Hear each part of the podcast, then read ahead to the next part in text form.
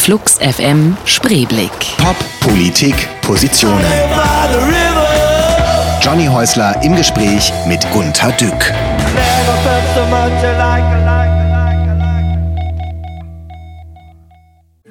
Vom Mathematikprofessor an der Uni Bielefeld zum wissenschaftlichen Zentrum von IBM in Heidelberg. Gunter Dück ist ein kluger Kopf und Querdenker oder Wild Duck, so der Spitzname, den Dück in seiner Zeit bei IBM bekam. Seine satirisch-philosophischen Beobachtungen über das Leben, die Menschen und Manager publiziert er in Büchern wie Wild Duck oder Dücks Trilogie Omnisophie, Supramanie, Topothesie. Gunter Dück schreibt die Kolumne im Informatikspektrum. Er lebt mit seiner Frau und seinen zwei Kindern in der Nähe von Heidelberg.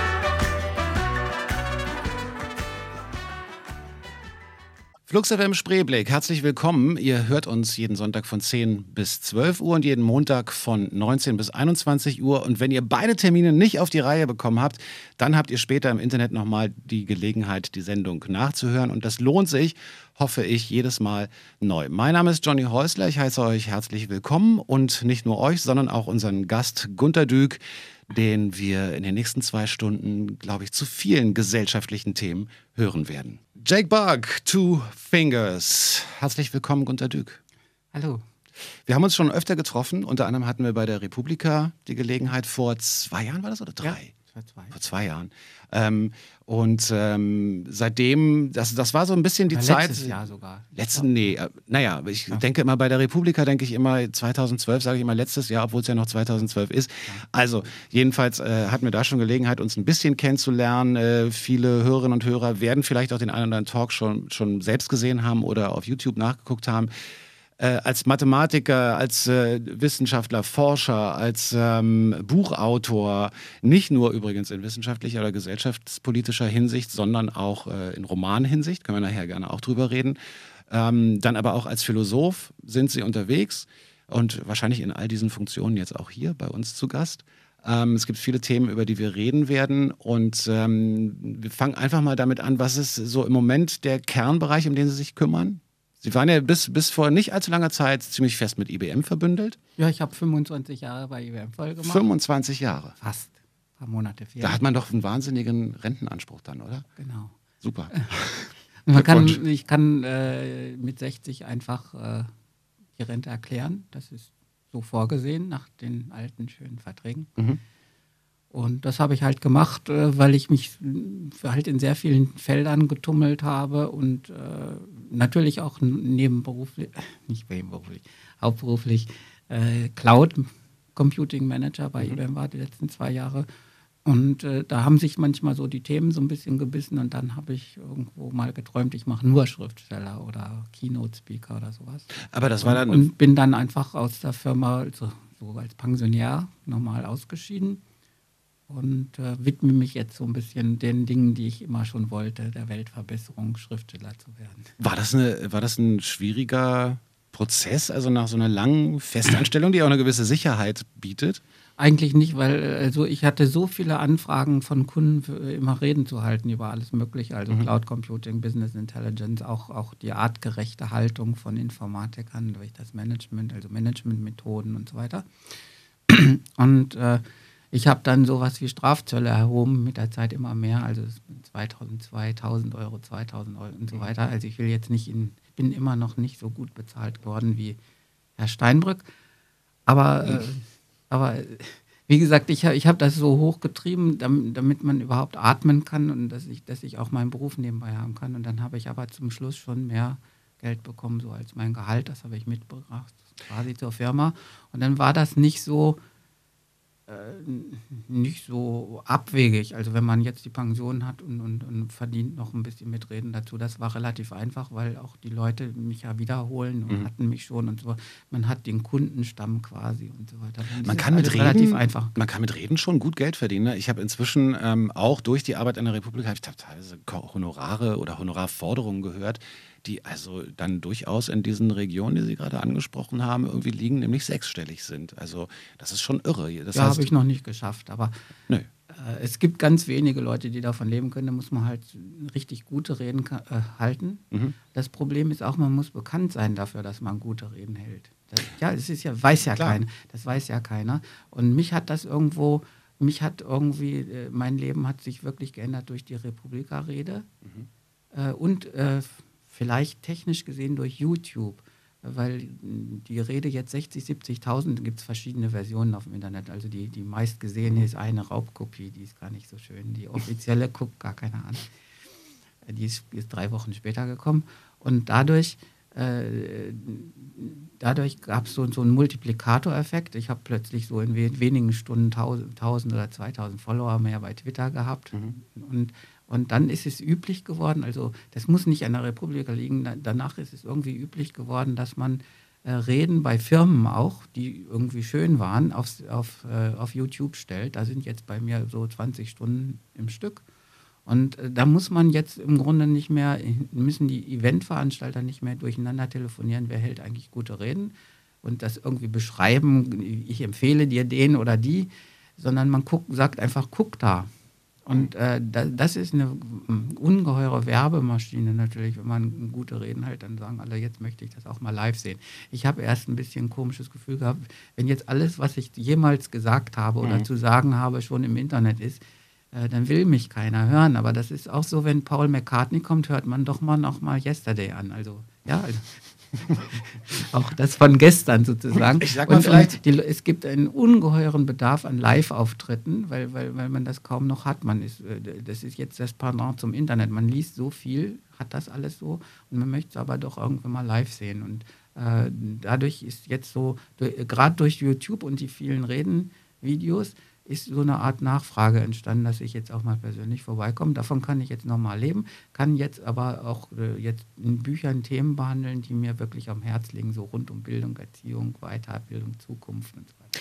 Über Bildung und Erziehung werden wir sicher eine Menge reden. Ich sage nochmal ein, zwei Sätze zur Republika, weil es kann ja sein, dass jemand am äh, Empfänger Gerät, ich würde jetzt gerade Radio sagen, aber vielleicht hört man es ja auch gerade auf dem MP3-Player oder so, überhaupt keine Ahnung hat, wovon wir reden. Äh, die Republika ist eine Konferenz, die jetzt äh, nächstes Jahr zum siebten Mal stattfindet, äh, die ich mitveranstalte, die ich miterfunden habe mit drei anderen Menschen. Und ähm, auf der haben sie gesprochen vor, ja. wir sind uns unsicher, vor ich zwei glaub, Jahren.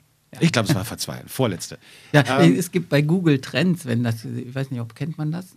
Wenn man mhm. bei Google gibt es so eine andere Sende, so ein Trends heißt das. Mhm.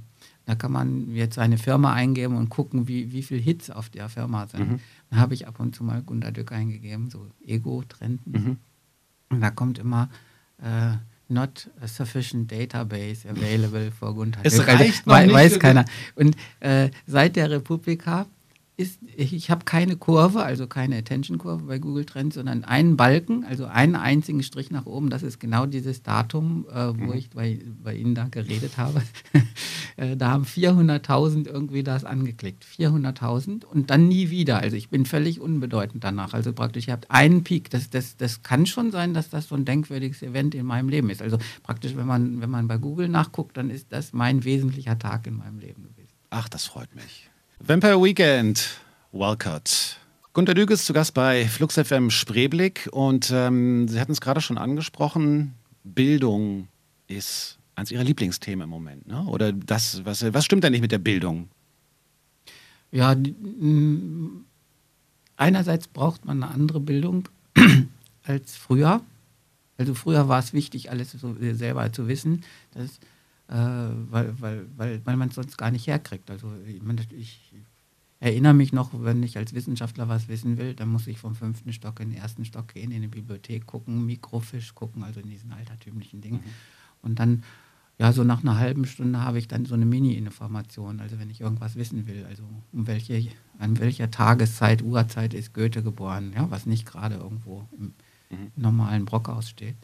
Und dann macht man immer so Stunden-Ehrenrunden und hat auch so fast angenervt und, und, sucht gar nicht so richtig. Und heute hat man das einfach alles äh, praktisch auf dem Tablet neuerdings. Äh, das ist da und äh, praktisch jetzt braucht man zusätzlich noch irgendwelche Dinge. Also praktisch das, das Wissen haben alle. Mhm. Ähm, Zumindest den Zugriff darauf. Ja, und das Wissen wird jetzt heute eigentlich genommen, nicht so als Bereicherung des Menschen, sondern mehr zur Automatisierung desselben. Das heißt also, jetzt so, die Bahnschaffner müssen gar keine Preise mehr wissen, das tippen die dann ein, also wo will ich hin. Äh, der Briefträger wird quasi gesteuert wie so ein TomTom, du äh, musst es da ablegen und da klingeln und so weiter. Mhm. Wenn der nicht da ist, ruft den an und so weiter, steht alles in dem Ding. Und das werden dann alles so Routinejobs. Also zunehmend ist das auch bei Banken so. Die haben einfach Terminals, wo alles Beratung und so weiter alles draufsteht. Callcenter haben das, äh, Versicherungsagenten. Also mir ist jetzt gerade einer ähm, geschrieben, ich habe meinen Versicherungsmenschen gefragt, was ist der Unterschied oder was ist eigentlich Vollkasko? Mhm. Genau. Mhm. Und dann sagt er, ja, da fragst du mich was, Jung, da müssen wir mal surfen. ja, also mhm. äh, das wird ja aber von vielen Menschen als Untergang des Abendlandes gesehen. Ja, ja ich, ich sehe ich seh einfach nur, dass sehr viele Berufe sich automatisieren, so halb automatisieren, äh, praktisch, weil das Wissen praktisch nicht mehr im Kopf sein muss, sondern das ist in der Maschine. Mhm. Und äh, da bildet sich so ein neues Prekariat oder Proletariat aus. Die Leute, die gehen alle in Minijobs rein oder in, in, in, in äh, schlecht bezahlte Jobs, so kriegen vielleicht so 1000 bis 1200 Euro. Und man kann die Katastrophe schon sehen, die dann kommt, weil ich ja für 1200 Euro, glaube ich, jetzt 560 Rente dann bekomme in 30 Jahren, mhm. wovon ich nicht leben kann. Und dann haben Wenn wir das Ganze. Bekomme. Und das ist ja das Problem, was jetzt so langsam raufdämmert durch die Diskussion mit Frau von der Leyen. Äh, da müsste man sich drum kümmern. Und die anderen Jobs, die nicht automatisiert werden, also sowas wie Architekten, Radio, Fernsehen, Computer, die schwierigen architektonischen Fragen, mhm. Software neu einführen, SAP einführen und so weiter in meinem Bereich, Cloud Computing, äh, die verlangen, dass man quasi schon fast sowas wie Projektleiter sein kann, dass man managen kann, verkaufen kann, äh, kommunizieren, mit vielen Leuten sich rumstreiten und irgendwas auf, also dass man Dinge mit allen Unwägbarkeiten und Problematiken einfach durchbekommt im Leben und das zum Erfolg führt, so mhm. mehr mit vielen Menschen. Und äh, früher ist das sehr geteilt worden. Also die Leute, die diesen Ärger am Hals hatten, das waren nur Manager, das waren so irgendwie 5% bis 10% der Bevölkerung, die jetzt Hand ausgewählt, nach vielen Ausbildungskursen diese Projekte leiteten, mit Menschen kommunizierten und irgendwie Probleme gelöst haben. Und in den höheren Berufen sozusagen sind das jetzt alle. Da ist nicht mehr einfach Mitarbeiter und Manager, mhm. sondern man ist, man muss, alle müssen Managementfähigkeiten und so weiter, Kommunikationsfähigkeiten mitbringen. Das fehlt. Mhm. Äh, das ist nicht Gegenstand der Schule. Die Eltern sagen immer nur, sei braver Kind oder, oder viele Eltern sagen jetzt so, so das man muss das Kind mal sechs Jahre spielen lassen, dann kommt es zur Schule. Das ist wahrscheinlich nicht mehr so richtig das, was man tun müsste, sondern, sondern wirklich dass man diese Fähigkeiten schon mal ein bisschen vorbildet und mit, dass, dass, Kinder vernünftig sich artikulieren, miteinander reden, Streit schlichten und so weiter. Man kann nicht irgendwie anfangen, Konfliktlösungs- oder Problemlösungsfähigkeiten äh, mit 30 dann nach dem Doktor zu bilden. Also Aber praktisch, sollen wir das schon in den ersten sechs Jahren machen? Also äh, soweit ich jetzt nach vielen, vielen Studien der Psychologie und, und Pädagogik verstanden habe, ist, ist sehr viel vom Charakter des Kindes so mit drei, vier schon fertig. Und dann mhm. muss man sich im Grunde, ähm, ist das Problem dann eher bei den Eltern noch, nicht mal so sehr beim Kindergarten. Und heute ist es so, dass für die Fertigkeiten der, der Zukunft die Kindergärten sagen, wir müssen dem Kind erstmal Sprechen beibringen und die, äh, die Grundschule sagt, wir müssen dem erstmal überhaupt irgendwie Benehmen beibringen und das Gymnasium sagt, die können noch nicht mal Kopf rechnen und so weiter, dann geht das immer so weiter und die Universität sagt, wir müssen die erstmal ein Semester auf Vordermann bringen, dass sie überhaupt normal äh, die Grundlagen des Abiturs können und, und, und, überhaupt Englisch verstehen im Vordiplom, wenn sie die Arbeit schreiben und so weiter. Und wir sind irgendwie so eine Art das ganze System hat so eine Tendenz bekommen, dass man nacharbeitet, also die Fehler der vorigen Institutionen und diese, diese, diese wirklichen, sowas, was auf emotionale Intelligenz, Kreativität, Professionalität hingeht, äh, das wird äh, praktisch nirgendwo problematisiert. Das ist aber das, das, was man dann braucht. Also wenn man mit 30 oder 27 von der Uni maximale Ausbildungszeit von der Uni irgendwo in echten Beruf geht, muss man das plötzlich alles können und dann steht man da.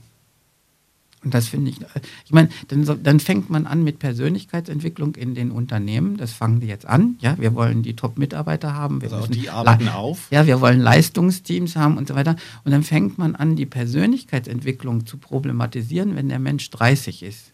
Ja, also wo man eigentlich mit, mit, mit anderthalb anfangen müsste. Oder, mhm. ja? Und äh, da, da stimmt irgendwas ganz grundsätzlich nicht. Das war früher nicht so wichtig. Früher musste man einfach in den meisten Berufen einfach relativ brav sein und einfach das tun, was so gemacht wurde.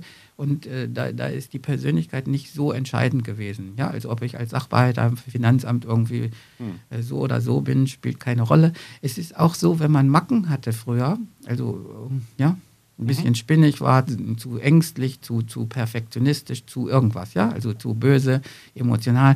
Äh, wenn ich Macken hatte früher im Beruf, äh, dann haben die Leute sich nach zehn Jahren daran gewöhnt. Also man hat da 10, 20 Jahre zusammen im Amt zusammengearbeitet und dann gewöhnt man sich, der ist eben so, ja, oder wechselt der die Wäsche nicht so oft und stinkt am Freitag oder weiß ich was. Ähm, das geht heute nicht mehr, weil, weil die Berufe quasi alle so Projektcharakter haben. Man hat mit denen und denen zu tun. Man ist niemand mehr da, der sich äh, die Mühe macht, zehn Jahre sich an einen zu gewöhnen. Das ist nicht mehr so. Man wechselt einfach hin und her in Projekten, in Ländern, hat mit anderen Kulturen zu tun. Und dann, dann ist es eine wesentliche Fähigkeit, dass man irgendwo nach, ja, am besten nach Stunden, oder Wochen mindestens irgendwo sympathisch ist und, und im Team sich eingefügt hat und vernünftig rüberkommt. Und das heißt jetzt teamfähig sein oder sowas, so als Schlagwort. Aber das ist eine ganz komplizierte Sache, die man eigentlich drauf haben müsste. Und da, da muss man, glaube ich, schon mit Kindern anfangen. Ich habe neulich überlegt, ob ähm, die Form oder die Art, wie wir früher in der Schule gelernt haben und ja leider eigentlich auch heute noch lernen, also wie unsere Kinder heute auch noch lernen, die hat auch eigentlich damit zu tun, dass man versucht hat, so viel Wissen oder so viel Fakten wie möglich in die Köpfe der Kinder reinzukriegen, weil es später dann nicht mehr so leicht verfügbar war. Also klar gab es mhm. dann auch in unserer Generation Bibliotheken und so. Ähm, aber wir hatten das Internet nicht, so und deswegen muss man eigentlich diese Grundlage bilden bis zum Alter von 16 oder 18, dass man so viel wie möglich weiß, Grundwissen, äh, Basiswissen, Allgemeinwissen, weil es später dann äh, schwerer nachholbar war. Und das mit, mit diesem Rüstzeug, mit dem man dann losgezogen ist, das war eigentlich, was man hatte. Das konnte man dann vertiefen an der Uni oder noch erweitern oder so. Ähm, jetzt hat sich das alles total verändert. Das heißt, ich kann eigentlich auch mit 30 noch anfangen, mich für Mathe zu interessieren oder so. Ob ich dann jetzt zu einem Prof werde, ist nochmal eine andere Frage. Aber ich kann grundsätzlich äh, eigentlich in jedem Alter auf ein bestimmtes Wissen zugreifen. Das haben Sie ja auch gerade schon so ein bisschen angedeutet. Wir brauchen doch dafür aber ein komplett neues Bildungssystem. Ja, denke ich schon, ja. Wie kommen wir dahin, wenn wir immer noch darüber streiten, ist das Ländersache ist oder nicht? Und äh, ja, das macht, das macht wahrscheinlich die, die, die, die ganze Organisation dann schwierig. Aber im Grunde müsste man sich erstmal einigen, wie Bildung überhaupt sein. Also wer, mhm. wozu muss man überhaupt gebildet werden? Also das müsste sehr viel mehr mit Persönlichkeit zu tun haben. Äh, dann hat es was leider, also praktisch gibt zwei, zwei Verzwächungen. Wenn, wenn ich jetzt die neuen Medien benutzen kann im Prinzip, dann kann ich natürlich den Stoff in ganz anderer Weise darstellen als als Videos und so weiter. Das ist relativ naheliegend, dass darauf kommen jetzt auch alle, dass man alles als Video ins Internet stellt. Äh, was, was die eigentlich große äh, Möglichkeit ist äh, mit den neuen Medien ist, dass ich endlich jetzt darauf eingehe, dass Menschen verschiedene Lernstile haben, dass also Menschen verschiedene Persönlichkeiten haben. Da habe ich mhm. ziemlich viel drüber geschrieben und nachgedacht, also auch bei Mitarbeitern ich bin ja jetzt aus dem Mathematikerbereich und die gelten als so ein bisschen sehr zurückgezogen, hochintrovertiert. Ja? Gibt immer, wird immer gelacht über den Witz. Kennst du den Unterschied zwischen den intro- und extrovertierten Mathematiker? Der extrovertierte Mathematiker guckt beim Sprechen seinem Gegenüber auf die Füße und der introvertierte auf seine eigenen Füße. Okay. Ja? Und, und da, da, können alle Leute drüber lachen, weil das irgendwo sowas hat. Das liegt daran, dass Mathematiker irgendwie einen anderen Lernstil haben. Sie sehen auch anders aus von, von der Kleidung her. Als ich habe jetzt zu, zusätzlich noch BWL damals studiert. Da hatten die Leute schon Krawatten an und sagten auch sie als Student zueinander. Und das mhm. waren ganz andere Kulturen. Und äh, das hat auch was mit anderen Lernstilen zu tun. Also Mathematiker haben immer so Formeln und BWLer haben nur Listen und Org-Charts und, und, und, Tabellen irgendwie mhm. vor sich in den Büchern. Und äh, das, das sieht man von klein auf an den Kindern. Also die braven Kinder brauchen irgendwie Ordnung und Aufgaben und müssen so ein bisschen, ich, ich sage immer mal, so wie ein braver Hund. Also der ist ganz begeistert, will eine Aufgabe haben, dann macht er das brav. Und dann hat man natürlich so sowas wie wie Katzen, Charaktere, die sagen, komm, lass mich in Ruhe. Die Katze setzt sich dann in die Ecke und ist auch tüchtig, also bringt ja ihre Mäuse her, aber ist ein bisschen allein kommt zu den Menschen, wenn sie Lust hat, aber dann auch wieder nicht. Und da gibt es halt auch Menschen, die, die einfach äh, vielleicht nur wochenlang lesen oder die, die, die, brauchen keinen Lehrer, sondern die müssen im Grunde äh, nur Hinweise bekommen, wo, wo irgendwas Interessantes ist. Also wenn, wenn, wenn einer kommt und sagt, ich möchte äh, irgendwas über Dinosaurier wissen, äh, dann, dann, kann man, dann brauchen sie einfach Lehrer, die sagen, da und da und da sind die schönsten Lehrbücher, da musst du bei Google nachgucken und so weiter. Und dann gehen sie für acht Wochen weg und können es dann hinterher. Das ist eine mhm. andere Frage. Und dann gibt es so eine andere Art, mehr Instinktmenschen, ähm, die, die, die brauchen vielleicht einfach äh, mehr Körpererziehung, also dass man sie so wie Jedi-Ritter aufzieht. Dass sie Dinge erfahren. Vor, ja. Dass man Dinge erfährt, dass man Fußball spielt oder, oder praktisch macht oder in Werken und dass man langsam sozusagen über den Körper her zum, zum letztlich zum Wissen findet. Und äh, solche Leute, die, die, äh, die, die vom Körper her so eine gewisse Grundspannung haben und was machen wollen, äh, die kommen dann leicht in die Ecke, hyperaktiv zu sein in unserer braven Gesellschaft und werden dann, weil, weil sie einfach nicht stumpf auf den Bildschirm oder auf die Tafel vorne gucken können und werden quasi als krank aussortiert. Ich, ich habe mal äh, ich habe es nicht richtig hingekriegt. Ich wollte mal eine Statistik machen, in welche Berufe Hyperaktive dann gehen, wenn sie die Schule überhaupt überstehen. okay, gab es da einen Ansatz für? Gibt es da schon erste Erkenntnisse? Ja, ich glaube, das könnten so hm, Verkäufer sein. Also viele Verkäufer sind ja so, weil Verkaufen ist sowas mhm. wie Jagen, ja, so ja, originale Jäger mhm. im, oder, oder äh, Chirurgen bei den Ärzten oder, oder Piloten und so weiter. Und äh, ich, ich, ich, vielleicht Handwerksmeister, sowas. Und äh, die, die verdienen wahrscheinlich mehr als die normalen braven Menschen, die jetzt so ein niedriges Beamtengehalt haben. Also ich, ich glaube, ich glaub, also da, da wird irgendwas ganz falsch gemacht. Da werden ganze, ganze Zehnerprozente von Leuten, die jetzt über, mehr über den Körper zum Lernen finden könnten, fast aussortiert in unserer Gesellschaft. Dann jammern wir, dass, dass die jetzt irgendwo uns auf der Tasche liegen oder so. Und da müsste man mehr über die Grundlagen des Menschen nachdenken, sagen, dass es verschiedene Stile gibt. Das ist ja überall bekannt, dass es Lernstile gibt und Lehrstile. Mhm. Und dass man einfach so, das habe ich jetzt immer, immer gesagt, dass man sich bemüht, sowas wie artgerechte Haltung des Menschen zu probieren. Ich habe das, wie gesagt, bei Kindern, äh, wenn ich habe nur zwei. Äh, wie alt sind die? Äh, jetzt 30 und 26. Okay, die sind dann. Meine Tochter war immer, die musste man nicht erziehen, die hat einfach so, war immer in Ordnung. Und mein Sohn äh, war unheimlich lebhaft und hat immer zu gelbe Karten in der Schule bekommen. Und wir haben lange darüber geredet und so weiter, die, die, ganzen Probleme bewältigt und so weiter. Und er ist jetzt so, so hoch emotional intelligent geworden irgendwo, so dass ich so, weil wir sehr, sehr oft darüber diskutieren, wie reagieren Menschen drauf, das, das, das, das, mhm. das. Und er ist eben ein Mensch, der ist immer probiert, mal so, was die Leute so sagen. Und äh, ist eben findet irgendwie ganz anders zu einer Persönlichkeit als einer, der einfach sich so eine Erwachsene oder Lehrer zum Vorbild nimmt und einfach normal durchgeht. Es ist ja auch keine neue Herausforderung oder es ist keine neue Erkenntnis, dass äh, Menschen sehr, sehr unterschiedlich sind und dass deswegen ein System, das System Schule, wie wir es kennen, das halt dann am Ende doch alle über einen Kamm schert, im besten Fall natürlich auf Einzelne nochmal eingeht, wenn es dann nötig ist. Äh, aber ähm, im Grunde genommen doch alle vor eine Tafel setzt und sagt, so jetzt machen wir mal alle das Gleiche. Kann denn, gibt es denn ein System Schule, was diese, auf diese verschiedenen Persönlichkeiten eingehen könnte? Ist das überhaupt zu leisten? Also ich, ich bin jetzt mal so in, in Dossenheim oder in Kassel an Oskar von Miller Schule gewesen, also so zu, zu größeren Jubiläumsveranstaltungen oder in Dossenheim bei Heidelberg gibt es so eine Sendung, Kreidezeit bei äh, Kreidezeit in Dossenheim, die ist jetzt auch im Internet als Film, kann man gucken, was wir da diskutiert haben. Äh, die probieren sowas. Also da, da, löst man natürlich den Klassenverband auf und der Lehrer äh, geht so quasi wie, wie, ein, wie ein Sporttrainer so rum und guckt sich die Einzelnen an und dann kriegen die mehr Projekte.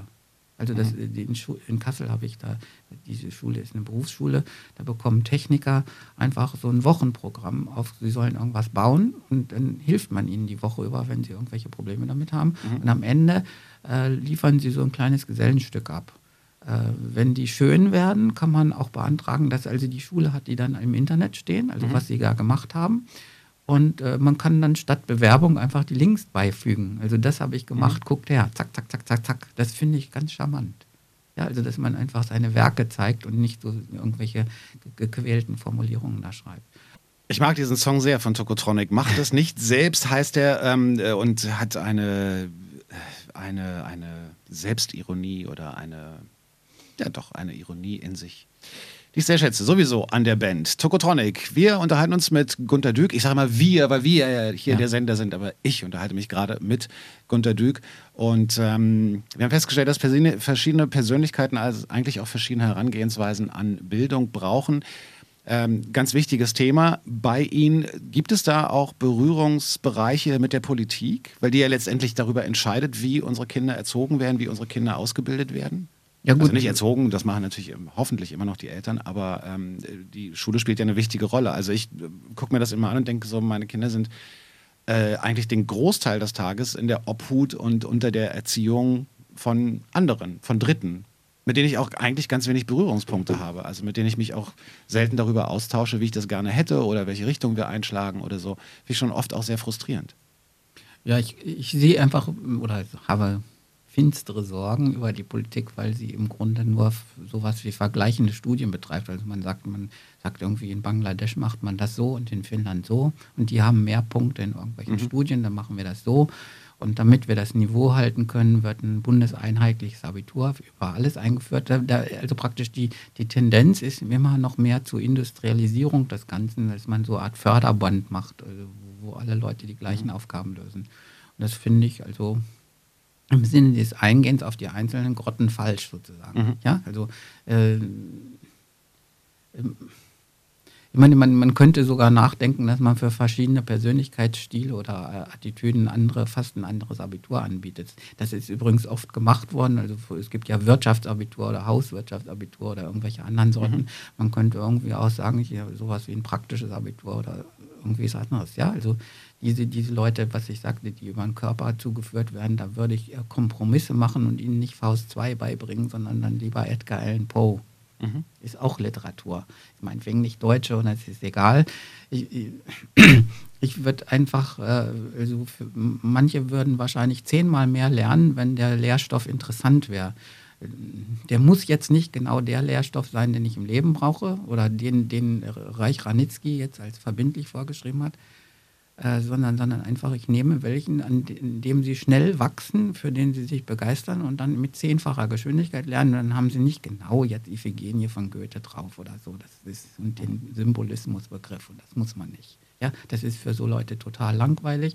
Es gibt so Regulärschüler, die man sich wünscht, also die Braven und die sagen sozusagen, es gibt viele Management, die fragen, Chef, was muss ich können, damit ich befördert werde? Mhm. Und dann machen die das. Also das sind so 30, 40 Prozent, vielleicht schätze ich, die, von den Schülern, die, die so reagieren. Und die werden quasi zum zum Standard erhoben. Die mhm. anderen werden ausgegrenzt. Und ich zum Beispiel in der Schule hätte lieber gerne gehabt, ich, äh, dass man mich fragt, wo willst du Meister werden, auf welchem Gebiet, was interessiert dich? Und dann hätte mich einer so praktisch bis an die, so an die Bezirksmeistergrenze mhm. geführt. Das, das, das, ist eine andere Sache. Also das sind so, so, ich bin halt so ein introvertierter Studierer, der dann lange nachdenkt. Waren Sie ein guter Schüler? Ja, ich war immer. Mhm. Ich, ich war immer Klassenprimus. Irgendwann haben sie gesagt, das stört, weil ich haben mich eine Klasse überspringen lassen und dann war ich so, so auch noch so unter den ersten drei beim Abitur von, von dem Abiturjahrgang. Mich, mich, interessiert, wenn Sie jetzt äh, auch zu diesem Thema ja viel reden, Vorträge halten. Und äh, man trifft ja immer mehr Menschen, die sich über dieses ganze Thema Gedanken machen und die jetzt sagen, wir müssen in der Bildungspolitik etwas ändern. Die ganze Herangehensweise ist falsch. Wir leben nicht mehr in der industriellen Zeit, sondern in, der, einer, in einem Informationszeitalter. Es geht um Wissensmanagement und, äh, und so weiter und so fort. Ähm, also es gibt sehr, sehr viele Menschen, die sich mit dem Thema beschäftigen, die auch einiges dazu zu sagen haben.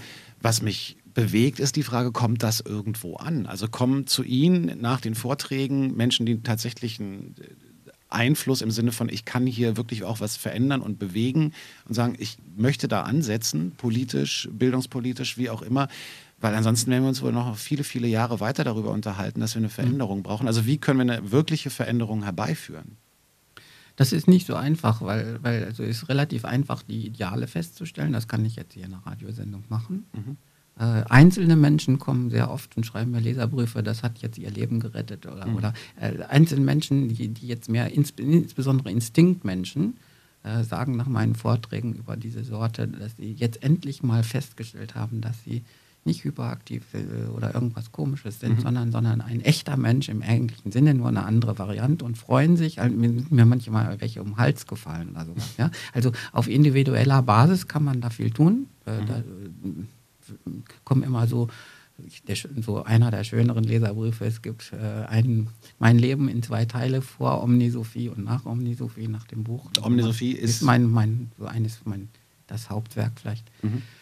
Und auf, auf, der, auf der Gesellschaftenebene ist, ist es halt so, dass diese Dinge quasi äh, von vielen Leuten betrieben werden. Da, da gibt es immer so, äh, so Aussagen, das Denken muss sich ändern, das Bewusstsein muss sich ändern und wir haben ein neues Institut für systemische Kultur und so weiter entdeckt und so weiter, für ganzheitliches Gestaltdenken und so weiter. Und das sind einfach äh, Idealisten, die, die das noch nicht geschafft haben, das auf eine praktische Größenordnung rüberzubringen. Da kann man, äh, kann man lange nachdenken über Bildung wie, wie, wie ein Innovationsprojekt. Das heißt, ich muss, äh, wenn ich jetzt Tablets oder sowas baue, hm, dann muss ich das schaffen, dass ein normaler Mensch sich das kauft. Also, ja, oder eine Digitalkamera, dass er von der Kodak-Filmkamera rübergeht auf eine Digitalkamera. Und äh, das ist ein langer Weg. Und da muss man sich im Grunde nicht überlegen, welche Ideale wir in der Zukunft äh, alle haben sollten, sondern man muss sich einen Weg überlegen, wie ich eine, eine Idee, die jetzt erstmal nur 5% der Menschen irgendwo befeuert, äh, dass man diese Idee in, in, so massentauglich macht und dann irgendwo, irgendwo in das jetzt bestehende System einpasst. Das dauert ein bisschen, da muss man normal Geduld haben. Das ist jetzt so bei IBM, wo ich jetzt lange gearbeitet habe, jetzt mit allen Innovationen auch so gewesen. Das dauert unter Umständen viele Jahre, bis die Infrastruktur sich ändert. Ja, alles, was ich jetzt neu vorschlage, äh, hat ja Probleme im, in, zwischen den Ländern, die sich nicht einigen können, mit den Politikern, die sich nicht ändern können. Äh, dann, gibt es, dann gibt es natürlich, äh, wenn, wenn die CDU was will, dann ist die SPD reflexhaft dagegen und umgekehrt. Also weil, weil sich das gehört. Das heißt, selbst wenn ich was, ich kann irgendwas vorschlagen, das kann das Sinnvollste von der Welt sein. Die Opposition ist schon mal sowieso dagegen und die mhm. Länder mit den anderen Parteien auch. Und, und, das stört alles. Und da muss man sehr lange Geduld haben, bis das durchkommt. Also ich bin jetzt gar nicht so unzuversichtlich. Ich habe jetzt nur ein anderes Zeitgefühl gehabt, äh, weil ich viele Innovationen auch wirklich in die Breite gekriegt habe. Und ich äh, weiß, dass es lange dauert. Mr. Pitiful, Matt Costa. Wir haben vorhin, im, als wir so ein bisschen im Vorgespräch gewesen sind, haben wir festgestellt, dass Ihnen jetzt wissenschaftlich quasi attestiert wurde, dass Sie über einen naiven Optimismus verfügen, Herr Dück. Was bedeutet das? Weiß ich auch nicht. Ich habe so eine Langzeitstudie mitgemacht, ob man äh, in Heidelberg, die gilt über 30, 40 Jahre, da wird man immer gefragt, wie gesund man ist. Und äh, am Anfang wurde man gefragt, ob man glaubt, wenn man die Gesundheit beeinflussen kann oder das will, dass man dann auch gesund bleibt. Bei mir hat das jetzt geklappt. Ich bin Prozentrang 0 oder 1, also der höchste im Wert und naiver Optimismus, haben sie mir festgestellt und wollen mal gucken, wie das geht. Sie glauben nicht, dass mir das beruflich hilft, aber sie meinten, das geht mir wahrscheinlich besser, wenn ich optimistisch bin. Und warum naiver Optimismus? Ja, dass man, dass man einfach so zuversichtlich ist, einfach so grundlos sozusagen. Ja, also. Ist das, also ich würde Sie auch von, von den Büchern, die ich von Ihnen gelesen habe und von den Reden, die ich gehört habe und gesehen habe, würde ich auch sagen, Sie sind grundsätzlich Kultur- und Gesellschaftsoptimist. Mhm. Kann man so sagen. Ja. Ist das auch eine Frage der, dieser verschiedenen Persönlichkeiten, die wir haben? Gibt es Persönlichkeiten, die grundsätzlich eher Kulturpessimisten sind oder die immer den Untergang äh, vor sich sehen? Äh, oder Leute, die immer sagen, es wird alles gut? Mhm ich glaube, da muss man so eine gesunde Mitte finden, dass man, dass man sagt, es gibt natürlich auch Höhen und Tiefen und es gibt Konjunkturtäler. Ja, wir haben jetzt durch viele Arbeitsplatzvernichtungen durch das Internet und so weiter. Äh, und dann, demnächst wird ja China viel, viel wichtiger als die USA. Und dann machen die mit 7% Weltwachstum dann alles wieder hoch. Und dann geht es wieder in zehn Jahren, wird es wieder alles schön. Und dann und so weiter. Die, dieses Hin und Her muss man dann philosophisch irgendwie auch akzeptieren. Da sagt man ja, man muss in gewisser Weise gelassen sein. Und äh, im Grunde diese ganzen Geschichten, äh, dieses ganze Hin und Her, dieser überzogene Opti- oder Pessimismus kommt ein bisschen daher, dass die Leute äh, von der Persönlichkeit her so schwach neurotisch reagieren auf irgendwelche Dinge. Also mhm. ich, ich äh, rede jetzt manchmal über die Zwanghaftigkeit der großen Unternehmen. Das, äh, zwanghaft ist nach, ähm, nach Riemann, Fritz Riemann, die Grundform der Angst ist äh, zwanghaft die Angst, dass sich etwas ändert. Mhm. Und äh, dann, wenn man, wenn, wenn ich, wenn wir jetzt als, als Digital Natives, also ich bin der so ein ganz alter, fast Digital Native, ähm, wenn, wenn man jetzt kommt und sagt, alle müssen ein iPad haben oder müssen auf Facebook einen Account haben oder sowas, äh, dann, dann, dann wehrt sich dieses Zwanghafte, also die Leute, die Angst haben, dass sich etwas zu dramatisch ändert und, mhm. und, und sind dann vollkommen, vollkommen dagegen. Also ich habe ich hab jetzt so, so theoretisch in der Innovation ist es so, dass die, die Innovation zwei Hürden hat. Also einmal müssen die, die, die sozusagen die ersten Euphorischen müssen das als die ersten Leute bringen, dass sie es kaufen. Mhm. Und dann gibt es irgendwann mal einen Punkt in der Gesellschaft, wo die, die es jetzt gekauft haben, sagen, jetzt wäre es schön, äh, wenn alle einen Internet-Account hätten und alle eine Mail und ein Handy und weiß ich was haben. Und äh, dann gibt es nochmal den zweiten Kampf, da ist so immer so eine schlafende Bevölkerung, also nicht schlafend, äh, eine, eine, zufriedene Bevölkerung mit, mit, mit der, die, die einfach so jetzt ihr Leben eingerichtet haben und dann kommen irgendwelche Neuerer und sagen, jetzt müsst ihr alle eine Digitalkamera, ihr müsst alle ein Handy haben, ihr müsst alle Internet haben, die Schule muss geändert werden und so weiter. Und wenn das, wenn das die sozusagen die Phase des Idealismus verlässt, und irgendwo Breitenwirkung erzeugt, dann gibt es nochmal einen neuen Krieg. Das, da sind die, die meistens die, die Protagonisten sehr enttäuscht. Also von der Republika sind die dann gehen hin und dann die Bevölkerung nimmt es an und dann gibt es plötzlich nochmal einen zweiten Krieg. Das ist das, wenn man die, die große Masse der, der Bevölkerung, die eigentlich nichts ändern will, plötzlich auffordert, jetzt mitzumachen. Das tun sie nicht. Die, die, äh, die sagen, jeder darf ein Handy haben, jeder darf das haben, jeder darf das haben, aber wir machen da nicht mit.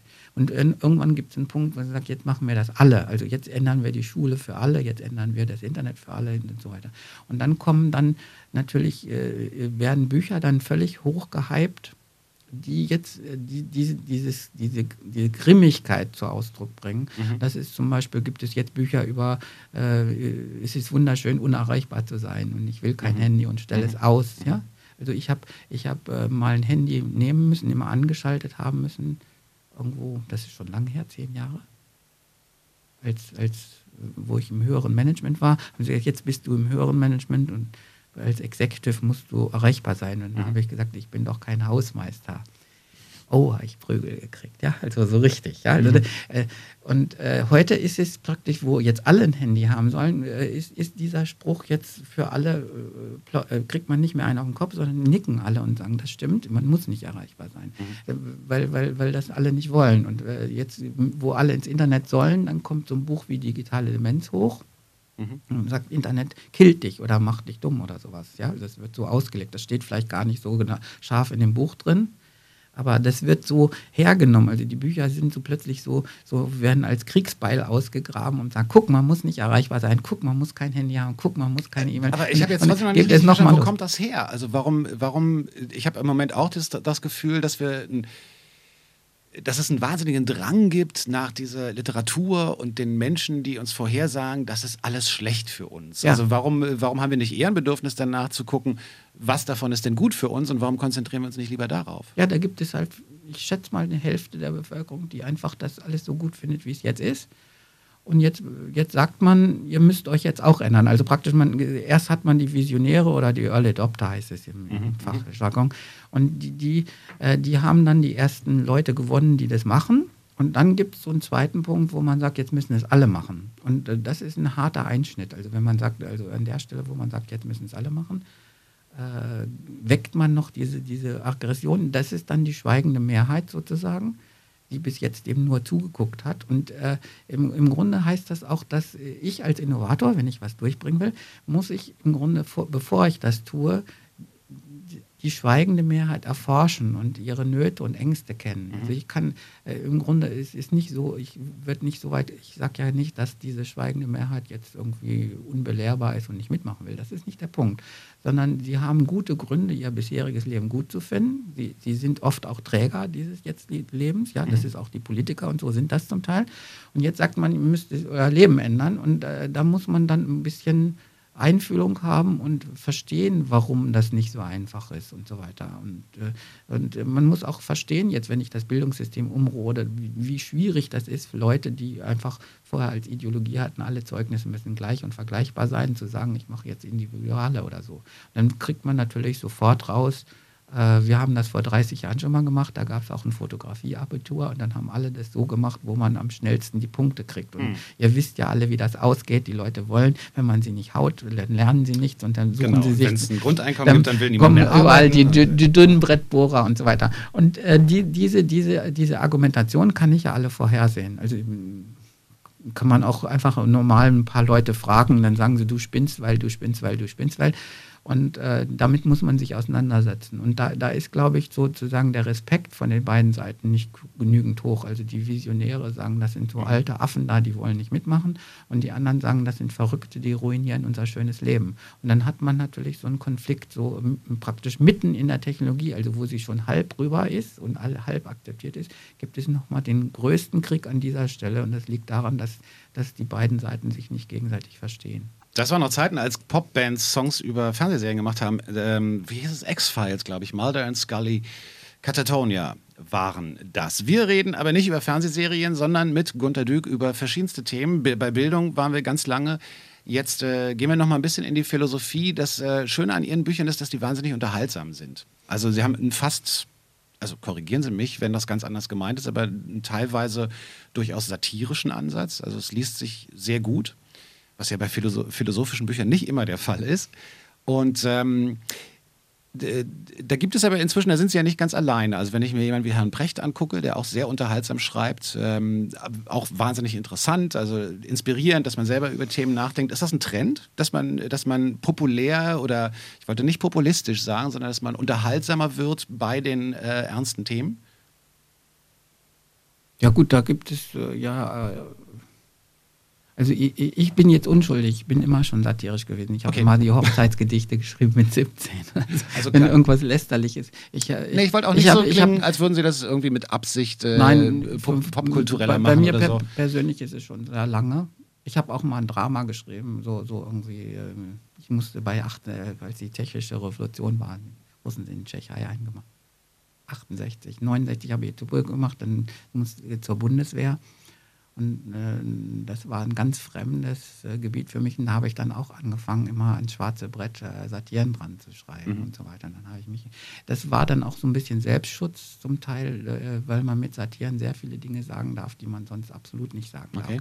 Und ich habe zum Teil in den Büchern relativ äh, radikal äh, Kritik an irgendwelchen bestehenden Verhältnissen geübt. Und das ist besser, wenn man das ein bisschen lustiger rüberbringt, dann ist keiner böse. Also ich hatte, ich habe früher mal auch mal mehr oberlehrerhafte Reden gehalten.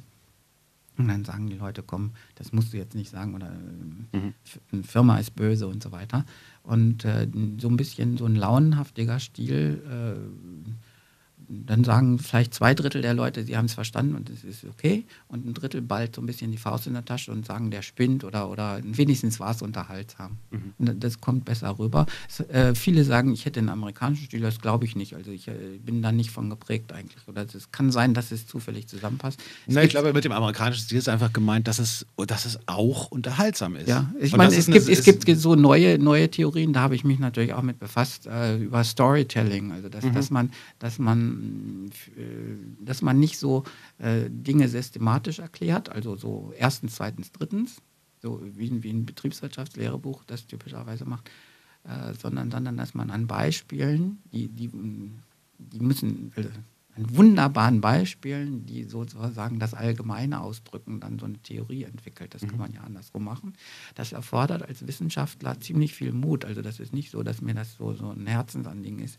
Es ist normalerweise so, dass man äh, ja auch an Respekt verliert in der Wissenschaft, wenn man sowas schreibt. Ich habe mal so eine, ich habe eine Wissen, meine letzte wissenschaftliche Arbeit so geschrieben, ganz mhm. schwungvoll. Und dann kamen drei Reviews zurück. Die Arbeit ist sehr, sehr wichtig und lässt sich in einem Rutsch durchlesen. Das ist ihr größter Fehler und ihre größte Schwäche. Warum? Man, man schreibt so einfach nicht. Er hat gesagt, im Journal of Computational Physics schreibt man ordentliche Formeln. Und äh, wie soll, äh, praktisch es ging darum, dass ich zwei Seiten vorher und eine Seite zum Schluss einfach ganz schwungvoll erklärt habe, worum es geht. Und dann kann man sofort durchlesen. Und äh, letztlich ist es so geeignet, dass man gesagt hat, das ist Redundanz, also das ist wissenschaftlich, äh, braucht man das nicht, man braucht nur die Formeln und dann haben sie mich gezwungen, das wieder wegzustreichen. Hm. Und viele Wissenschaftler haben auch gesagt, so mit deinen Büchern diskreditierst du dich ein bisschen so als, äh, oder verlierst den Respekt. Okay. Ja? Und da, da, muss man, da muss man Mut haben. Dann gibt es jetzt immer so eine, in Heidelberg ist die Chira-Stiftung, äh, da werden immer Journalisten oder Wissenschaftler ausgezeichnet, die eine besonders verständliche Doktorarbeit schreiben. Das muss man wirklich so quasi an die Öffentlichkeit zerren, das Problem. Normalerweise ist alles so, dass es fast bewusst unverständlich ist, weil man dann mehr Niveau zeigt. Das wird immer so darüber gelästert, mhm. aber es wird wirklich so gefahren. Und ich habe das manche oft erfahren, dass dass sie sagen, wenn das launig ist, dann ist es äh, für viele Leute gleichbedeutend mit seicht. Hm. Aber ist es denn so, dass Sie, dass Sie jemanden wie Precht zum Beispiel eher begrüßen oder also seine, seine Art, an die ganzen Themen ranzugehen und sie zu vermitteln? Ne, ist ja in Ordnung, dann interessieren sich doch die Leute dafür. Mhm, darauf ja, wollte ich also, hinaus. Genau. ich, ich, ich habe jetzt auch mal gemeinsame Veranstaltungen mit ihm, wir haben uns auch kennenlernen gelernt. Mhm. Und äh, das kommt auch gut. Ich sehe ja auch, dass es ankommt und dass Leute für, für philosophische Fragestellungen geweckt werden, die sonst damit gar nichts zu tun haben. Das Paris-Syndrom von Yesterday Shop. Gunter Dück ist im Studio, hier zu Gast bei Flux FM Spreeblick und wir machen nochmal so einen spannenden Bogen nochmal ein bisschen zurück zum Bildungsthema, weil worüber wir gar nicht geredet haben, es gibt ja schon auch konkrete Projekte oder ein konkretes Projekt, an dem Sie arbeiten, in dem Versuch, äh, Bildung einfach mal anders anzugehen oder Wissen anders zu vermitteln oder anders zu archivieren, wie auch immer. Und das sind, glaube ich, Erfahrungen, ähm, äh, oder da können Sie auf Erfahrungen zurückgreifen im Zusammenhang mit Ihrer Arbeit bei IBM damals. Ja, ich habe äh, freiwillig bei IBM haben wir mal die Idee gehabt, dass wir eine, eine Wikipedia haben sollten, also ein Lexikon nur für die Firma, weil mhm. es viele Dinge gibt, die nur die Firma betreffen. Das sind überraschend viele. Also ich habe mal gelästert, alle dreibuchstabigen oder vierbuchstabigen Kombinationen äh, sind irgendeine Abteilungsabkürzung bei IBM. Ja, mhm. Also die reden ja alle in Abkürzungen, das wäre schick, wenn man das mal hätte. Äh, Leute fallen in Ohnmacht, wenn sie ihr Passwort vergessen haben sind dann hektisch hinterher, wo kriege ich das? Da könnte man in so einem Wikipedia nachgucken, Passwort vergessen. Ähm, mit Redirect auf Password und Pass-Wörter und so, dass man das mhm. irgendwie gleich beim ersten Hit trifft, was immer man eingibt, soll es das äh, kommen und einen retten. Und äh, das haben wir mal als Projekt durchgeführt. Ich, hab, ich, ich, wusste nicht genau, wie ich das technisch machen soll. Also Leute, ich habe einen Mitstreiter gefunden, die Artikel dafür schreiben wollen. Ähm, und dann habe ich, äh, ein, ich hatte mal ein Buch, äh, es gab ein Buch Wikitools von mhm. vier Regensburgern, Doktoranden, 2002. Da hat der Springer Verlag gesagt, ich soll äh, ein Vorwort für schreiben. Habe ich gemacht. Und dann habe ich mich erinnert, 2006, 2007, da waren doch welche. Und da habe ich gesagt, ihr macht das jetzt. Ich besorge einen Einkaufsgutschein von IBM, dass wir das irgendwie Jurist, äh, mit, mit, mit Zahlung hinkriegen. Und äh, diese vier Leute, äh, Glaser, Ebersbach, Eigel, Radovan, Kuban, die, die, die haben dann angefangen, das für uns zu bauen. Wir haben immer nur Input gegeben, fachlich, und die Artikel geschrieben. Und ähm, ist, wie gesagt, das ist ein sehr erfolgreiches Projekt bei IBM gewesen, heißt mhm. Bluepedia. Mhm. Ähm, die haben dann äh, eine Open Source Software für Unternehmens Wikipedias gemacht, die heißt Blue Spice, die kann man downloaden, ist Open Source und bieten jetzt Services an, wenn da jemand haben will, sind inzwischen eine 14-Mann-Firma, Hallo Welt heißt die. Und mit denen fangen wir jetzt an, das nochmal so vielleicht ein größeres Bildungsprojekt zu machen. Mhm. Also das Erste, was wahrscheinlich einfacher zu migrieren ist, machen wir machen eine Plattform, die gibt es schon, Blue Forge, die wird gerade hochgefahren. Kann man auch in Hallo Welt gucken. Äh, da sammeln wir jetzt äh, demnächst von allen Lesern der Welt alle Softwarenamen der Welt. Also Sie müssen noch keine Artikel schreiben, keine Angst. Erstmal die Namen alle reinhacken, damit wir sie überhaupt fälschlich haben. Und dann, dann machen wir Bewertungssternchen da rein und so weiter, dass man sich ein bisschen mehr auskennt in diesen ganzen Softwaren und Open Source Code und so weiter.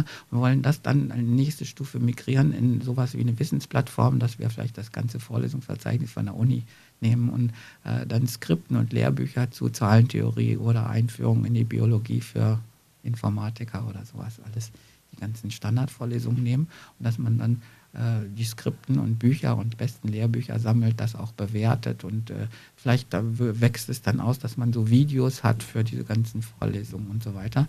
Äh, wenn man das einmal auf dem Haufen hat, wäre es besser. Also was eigentlich fehlt, ist zum Beispiel ähm, alle 600 Kat äh, glaube, katholischen 600, 700 Lieder und bei evangelischen, glaube ich, 900 im Gesangbuch, dass man die einfach als MP3 hätte. Also bietet das an, zack, Gesangbuch mit Orgel, nur Geige, nur, nur Einzelstimme, Chor und so weiter, dass ich ein Gefühl dafür habe, wo das ist. Also, dass, dass man das der Gemeinde auch mal vorspielen kann und so weiter.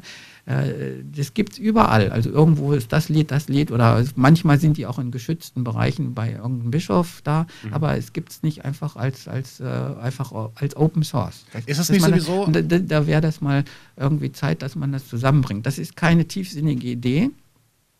Ja, also die mhm. Idee ist klar. Äh, die Frage ist, wie kriege ich jetzt die Weltbevölkerung dazu, dass sie mir hilft? Also, dass das einer, mhm. dass, ja, äh, werden jetzt die Leute mir äh, 10.000 Softwarenamen da reinschreiben und langsam daran gehen, sowas zu bauen, was, was man nötig ist. Und es ist immer eine Frage, wie man ein Gemeinschaftsprojekt hinkriegt. Das, bei IBM konnte ich das, weil ziemlich viele Fans von meinen Büchern sind und wenn ich einfach, das sind so 2.000, 3.000 von den 25.000, sind sowas wie Fan gewesen. Und dann kann man sagen, komm, hilf mir und schreibt jeder an einen Artikel, dann ist das Wikipedia voll. Ja, mhm. reicht's. Ja, mhm. so. Und äh, das ist ein bisschen eine Frage der Reichweite. Es, nicht, nicht, nicht, es geht nicht um die Tiefe der Idee oder, sondern einfach, ob viele Leute mitmachen. Die anderen Fragen, die ich sehe, ist, kommen dann wieder Urheberrechtsfragen, weil viele Vorlesungen ja so äh, ein Drittel abgeschrieben aus einem Buch sind. Also in Mathematik ganz sicher, weil man einfach dann die Beweise so abschreibt, wie sie im Buch sind. Man fängt nicht an, neuen zu machen. Ja? Da ja. formuliert man auch gar nicht neu.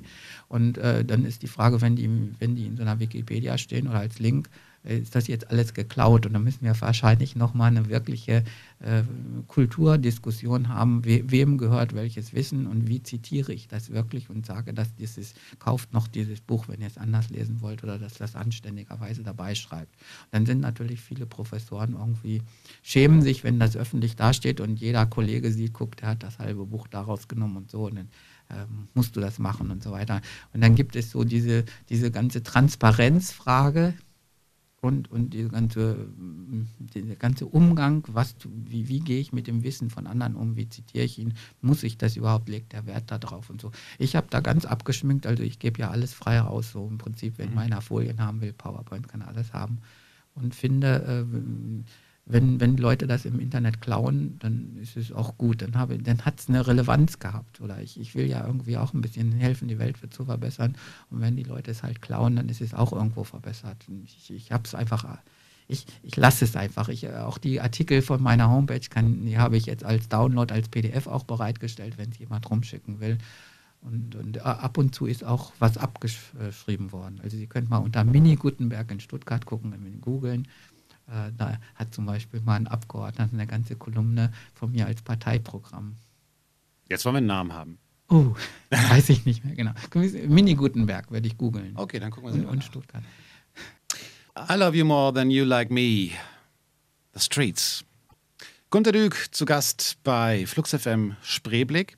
Ähm, es gibt noch, Sie haben gesagt, Sie würden gerne was für die Piratenpartei tun.